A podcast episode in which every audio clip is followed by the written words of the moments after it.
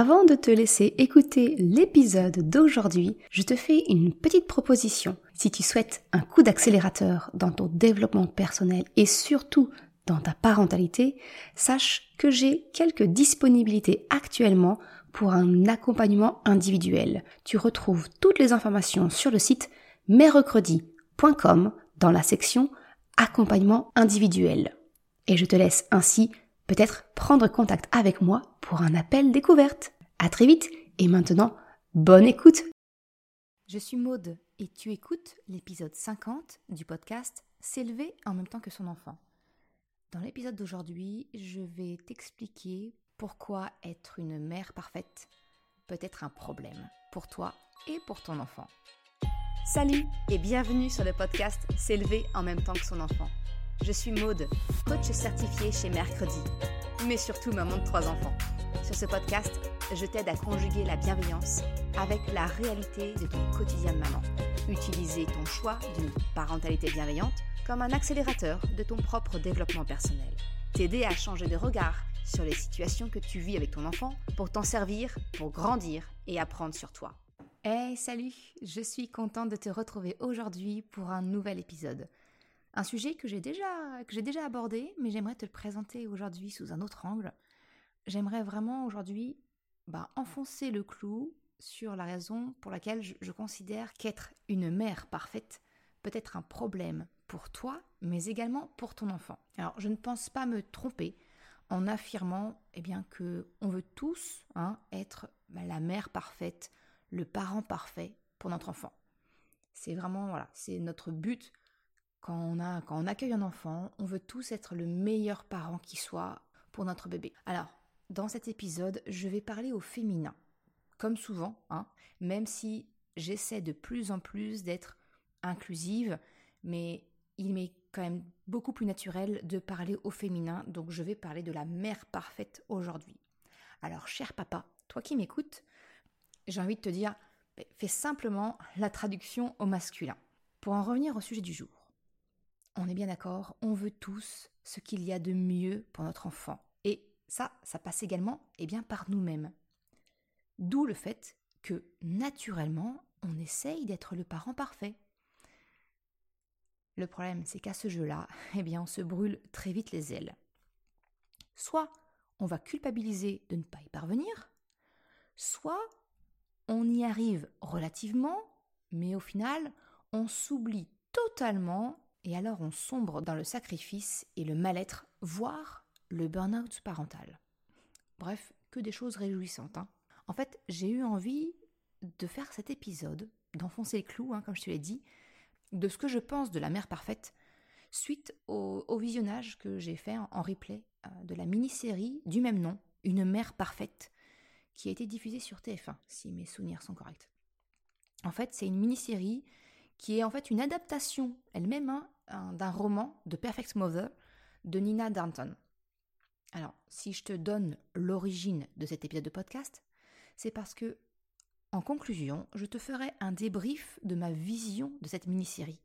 Alors, je ne veux pas te spoiler avec le contenu de l'épisode ou même de la série, hein, si tu ne l'as pas encore vu, mais je t'en ferai une, conclusion. Alors, si tu envisages de regarder l'épisode, eh bien, je te donnerai le signal pour que tu, simplement que tu arrêtes l'épisode avant la fin, avant ma conclusion, pour pas, bah, pour pas que je te dévoile l'intrigue, on va dire. Mais voilà, c'est l'origine même de, cet épisode. Je me dis, il y a peut-être un truc à enfoncer, que ça soit beaucoup plus clair dans ton esprit, hein, parce que j'en ai déjà parlé jusqu'ici, mais voilà, je, je voulais aller plus loin aujourd'hui. Alors, la première des choses, c'est, j'ai envie de te demander, c'est les critères d'une mère parfaite. C'est quoi? Alors, tu commences à, me connaître, hein, sans doute. Tu sais que je vais débuter l'épisode par une prise de conscience. Et donc, cette prise de conscience, elle passe effectivement par te demander de réfléchir à ce que sont selon toi, les critères de ce qu'est une mère parfaite. Je te demande de prendre vraiment quelques secondes, ou minutes peut-être, hein, pour tenter une définition de ce qu'est la meilleure maman, la mère parfaite selon toi. Alors je te demande une définition bien réelle, hein, pas la définition sarcastique et ironique comme on peut la lire euh, sur les réseaux sociaux quand on critique euh, les, mères bienveillantes, hein, ou même dans le livre La mère parfaite est une connasse. Non, non. Vraiment, sérieusement, j'ai envie de te dire, c'est quoi, selon toi, les critères qui correspondraient à une mère parfaite? Alors, à titre d'exemple, et tout à fait personnel, bah, pour moi, j'imagine qu'une mère parfaite, eh bien, ne s'énerve pas. Elle inspire confiance et soutien à ses enfants. Une maman parfaite, elle va proposer tout un tas d'activités à son enfant afin de lui permettre de se développer dans tout son potentiel. J'imagine aussi que c'est une maman eh bien, qui veille à la sécurité physique et émotionnelle de son enfant. Ça va passer par une alimentation saine, des produits faits maison, une personne qui est maître de ses émotions et elle sait accompagner celles de son enfant, même celles hein, qui peuvent parfois nous effrayer comme la colère ou la tristesse. Tu vois, moi j'imagine vraiment une mère parfaite qui passe des moments avec son enfant, des vrais moments de partage, de découverte, etc. Ça, ça c'est ma version à moi de ce que pourrait être une mère parfaite. Mais toi, quels sont tes critères pour dire d'une personne, ou même de toi-même, hein, que tu es une mère parfaite? Maintenant que tu as esquissé dans ta tête quelques critères qui te permettraient de définir ce qu'est une bonne maman, une bonne mère, eh bien je te pose une deuxième question. D'où viennent ces critères? D'où te vient cette idée préconçue de ce qu'est ou de ce que n'est pas une mère parfaite? Et je ne pense pas me tromper en affirmant que tes critères sont finalement liés à ta propre histoire, à ton vécu? Réfléchis bien. Est-ce que certains de tes critères ne viendraient pas de ton passé, de ce que tu as aimé en tant qu'enfant? Peut-être que le modèle, c'est ta propre maman, ou peut-être tes grands-parents. Ou encore, peut-être que certains de tes critères proviennent de l'image que tu avais d'un parent, d'un ou d'une de tes amis. Si je reprends mon exemple, ma propre définition d'une mère parfaite, eh bien, l'idée que j'ai d'une mère parfaite qui propose des activités à son enfant, le stimule, eh bien, je le tiens de ma propre maman, mais également de la famille de ma meilleure amie. Je me souviens que ses parents lui ont fait faire des cours de piano, et j'étais admirative de la voir jouer. Moi, j'avais pas eu cette occasion. Et puis entre nous, Finalement, je suis pas sûre que ça m'aurait plu le solfège. Mais bon, ça c'est une autre histoire. Mais en tout cas, moi, en tant qu'enfant, j'étais admirative de voir qu'elle était capable de jouer d'un instrument qui me paraissait très compliqué. Elle avait aussi, je me souviens qu'elle avait une tante qui était férue d'activités manuelles et qui lui offrait comme ça plein de, plein de jouets, plein de coffrets euh, qui proposaient des activités manuelles et on les faisait ensemble. Je me revois chez elle, dans son sous-sol, à faire de la pâte de papier pour créer du papier recyclé. Tu vois? Tout ça, ça a participé à construire cette image que j'ai de la mère parfaite qui propose des activités, qui stimule la créativité, qui, qui, développe des dons dans, pour vraiment développer le potentiel d'un enfant. Alors je te pose la question à toi. Je t'invite vraiment à reprendre les critères que tu as imaginés, qui te permettent de définir ce qu'est une mère parfaite, et de voir dans ces critères lesquels proviennent de choses que tu as vues enfant, que tu as peut-être vécues, que tu as aimées et souhaites finalement reproduire avec ton enfant. Mais de la même façon qu'une pièce a deux côtés, eh bien il est fort à parier que certains de tes critères de la mère parfaite sont en fait des critères imaginés en opposition de ce que tu as vécu ou vu enfant. Finalement, c'est une construction par opposition qui reflète ce que tu ne veux pas reproduire.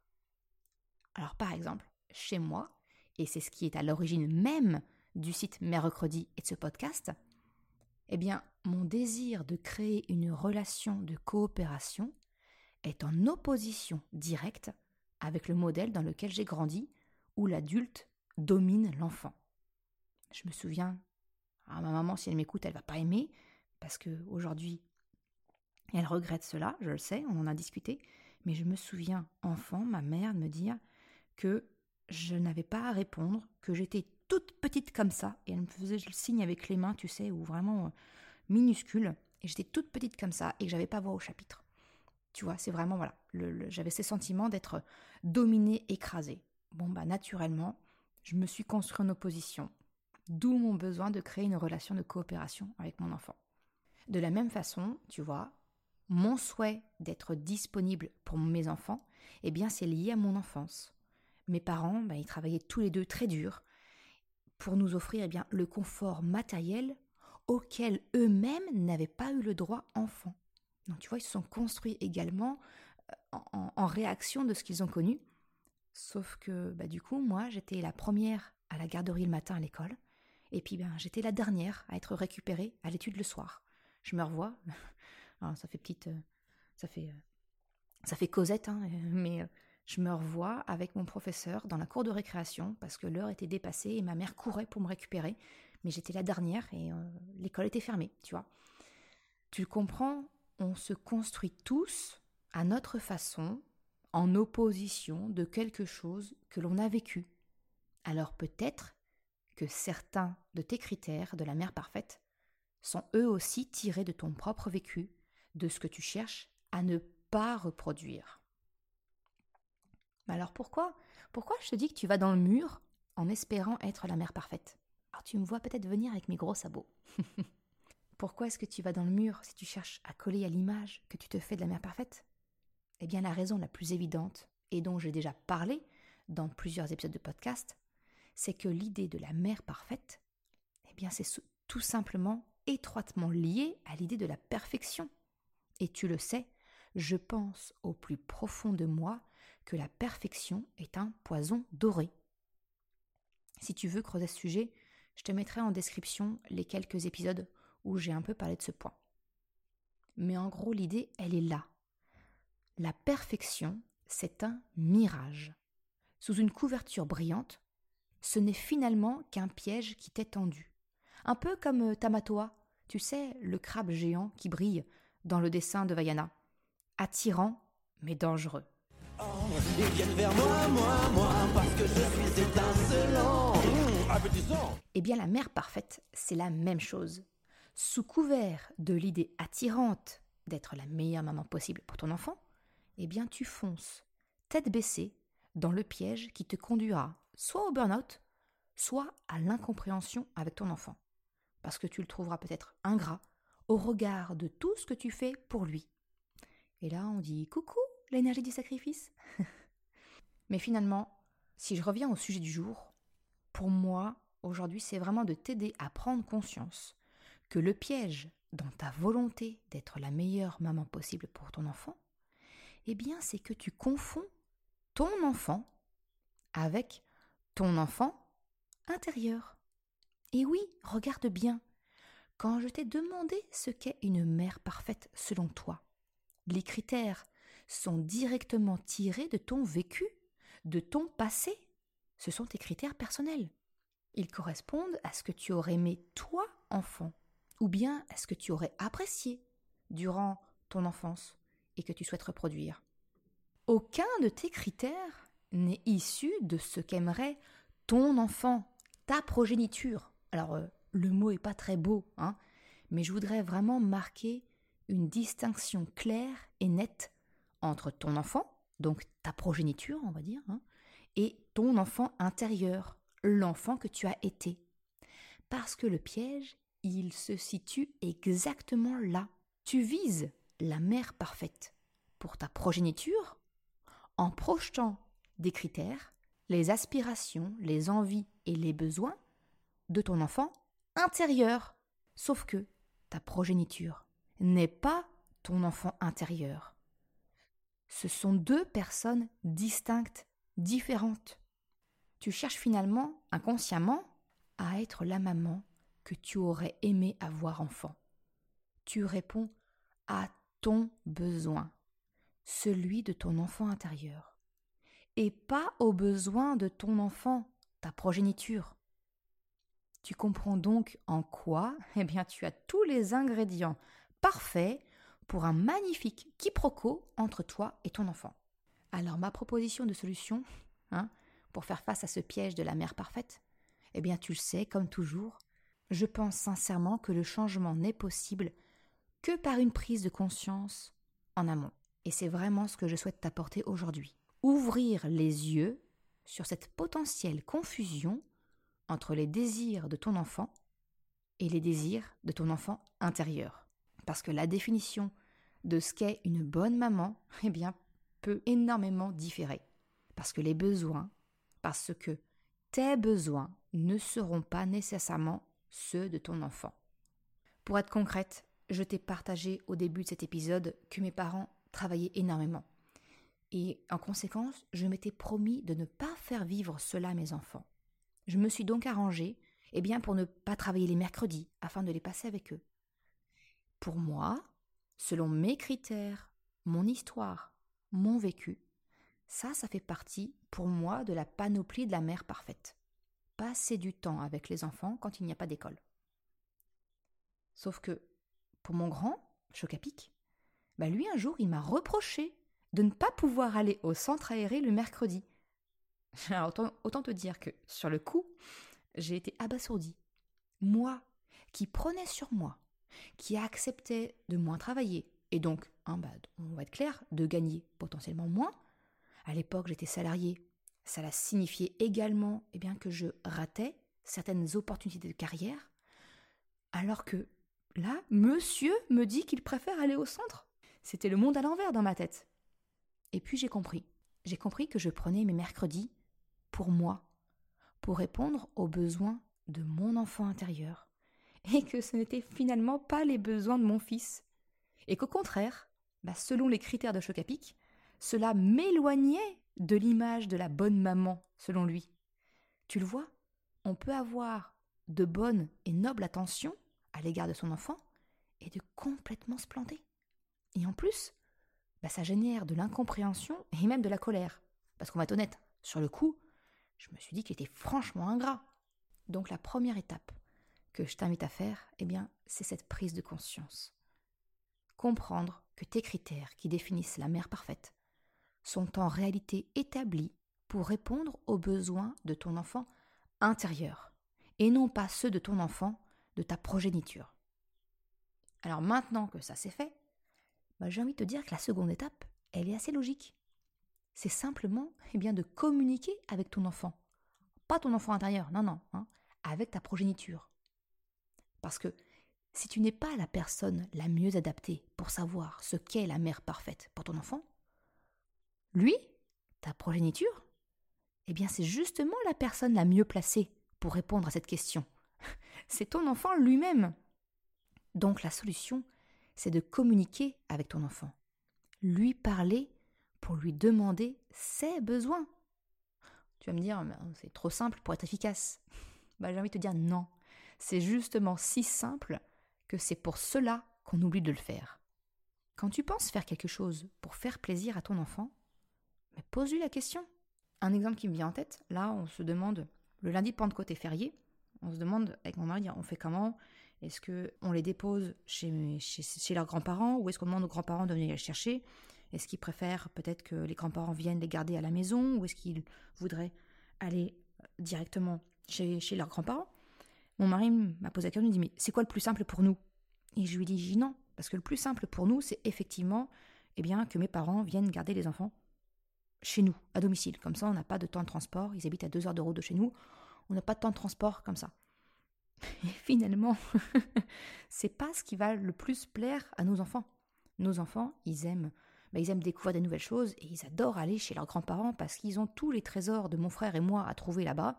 C'est un cadre nouveau, ou en tout cas qui, ne fait pas partie de leur quotidien. Tu vois, il y a une grande différence entre ce qui est le mieux pour nous et ce qui est le mieux pour nos enfants. Donc, ce que j'ai dit à mon mari, j'ai dit, ben, le mieux, c'est de poser la question à nos enfants. Qu'est-ce qu'ils préfèrent? Que papy et mamie viennent à la maison ou qu'on les emmène chez papy et mamie? Bref, je ferme la parenthèse. Ce que tu peux me dire peut-être, c'est que tu vas peut-être me rétorquer que ton enfant est trop petit pour parler ou pour exprimer ce dont il a envie, ce dont il a besoin. Bah, ma réponse, elle va être tout aussi simple. J'ai envie de te dire, c'est pas grave, fais-le quand même. Fais-le quand même parce que déjà, ça va te créer cette nouvelle habitude, cette nouvelle habitude de penser, de réfléchir et d'interroger ton enfant sur ses besoins, ses envies. Et puis, même si ton enfant est petit, mais il peut quand même communiquer. Tu peux lui donner l'opportunité de te répondre avec la langue des signes. Par exemple, s'il s'agit de faire une activité avec ton enfant, tu peux simplement lui demander si ça lui plaît. Tu verras déjà très facilement hein, s'il adhère à ce que tu proposes. S'il se détourne de l'activité au bout d'une minute, ça te donne déjà un petit indice. Mais pour en revenir à ma proposition, le signe pour dire content ou heureux, ça consiste à placer les paumes sur le buste hein, et de les bouger dans un geste circulaire. Je te mettrai le lien en description d'une vidéo de Little Bun Bao hein, qui explique euh, très facilement. J'aime vraiment beaucoup euh, euh, Little Bun Bao pour apprendre la langue des signes.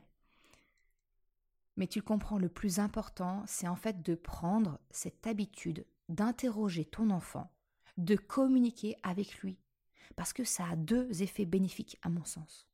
Premier, bah c'est qu'au moins tu es sûr de ne pas te tromper et de confondre ton besoin avec celui de ton enfant. Donc tu évites les quiproquos, les malentendus, hein, qui risquent ensuite de donner l'impression que ton enfant est ingrat. Ça déjà, c'est éliminé. Et on va pas se mentir, c'est déjà un grand point positif. Le deuxième, mais c'est que, à mon sens, ça participe à donner à ton enfant du poids. Il va se sentir écouté, pris en compte, et ça va renforcer son sentiment d'appartenance à la famille, et donc renforcer la cohésion. Et par voie de conséquence, eh bien, la coopération. Tu vois, c'est vraiment tout bénef. C'est du gagnant-gagnant dans la relation parent-enfant. Alors, si j'en arrive maintenant à la conclusion et à mon analyse de la série Une mère parfaite, c'est vraiment ça que je voulais te partager. C'est que c'est vraiment un piège redoutable. Et si je te fais maintenant la conclusion de mon visionnage de la mini-série, c'est vraiment parce que ça a renforcé cette prise de conscience que j'avais eue. Alors si tu souhaites voir la mini-série, tu peux stopper maintenant l'épisode, parce que sinon je vais risquer de te spoiler. Dans cette mini-série, en fait, la mère parfaite, entre guillemets, qui est interprétée par Julie Gaillet, elle tire de son propre vécu ce qu'elle ne veut pas pour ses enfants. Elle a un lourd passif avec sa propre maman qui l'a conduit à se construire en opposition. Alors là où la grand-mère, eh bien, selon le personnage principal, faisait des erreurs, où elle pensait à elle avant son enfant, en tout cas c'est l'image que le personnage principal en a, eh bien du coup, le personnage interprété par Julie Gaillet a décidé eh bien de s'effacer, de rester dans un couple où elle est malheureuse pour le bien de ses enfants. Sauf que bah, les enfants en question, ils ne sont pas dupes et ils souffrent de vivre dans des faux semblants. La mère parfaite qu'elle pensait être pour ses enfants n'est qu'une illusion et elle se rend compte qu'elle est très loin de ce que ses enfants avaient finalement besoin. Ce qu'elle pensait être bénéfique pour eux s'est révélé non seulement néfaste pour les enfants, mais également pour elle-même. Donc ma conclusion, c'est vraiment arrête de vouloir être la mère parfaite pour ton enfant. Fais de ton mieux pour ton enfant en communiquant avec lui, en l'interrogeant sur ses besoins. Et ça, ça sera déjà beaucoup. Parce que de toute façon, ils auront toujours quelque chose à critiquer, et c'est normal. Ça leur permettra eh ben, de s'améliorer eux aussi. Mais s'il te plaît, vraiment, tu le comprends, mets fin au sacrifice et à la chimère de la perfection. Et si tu souhaites être accompagné sur ce chemin, eh bien c'est précisément ce que je te propose dans la formation S'élever en même temps que son enfant. Tu trouveras le lien en description. Je te remercie beaucoup d'avoir écouté cet épisode jusqu'à la fin. Tu retrouveras une retranscription sur le site mercredi.com, comme d'habitude. Si tu as aimé cet épisode, s'il t'a été utile, je t'invite à le partager, à en parler autour de toi, ou si le cœur t'en dit, de m'envoyer un message ou de me laisser une note et un commentaire sur Apple Podcast ou Spotify. Ça me permet eh bien, de faire connaître le podcast et ça m'encourage à progresser. Un grand merci à celles et ceux qui prennent le temps de le faire. Je te souhaite une excellente journée, après-midi, soirée, quel que soit le moment où tu écoutes, et je te dis à la semaine prochaine pour un nouvel épisode. Ciao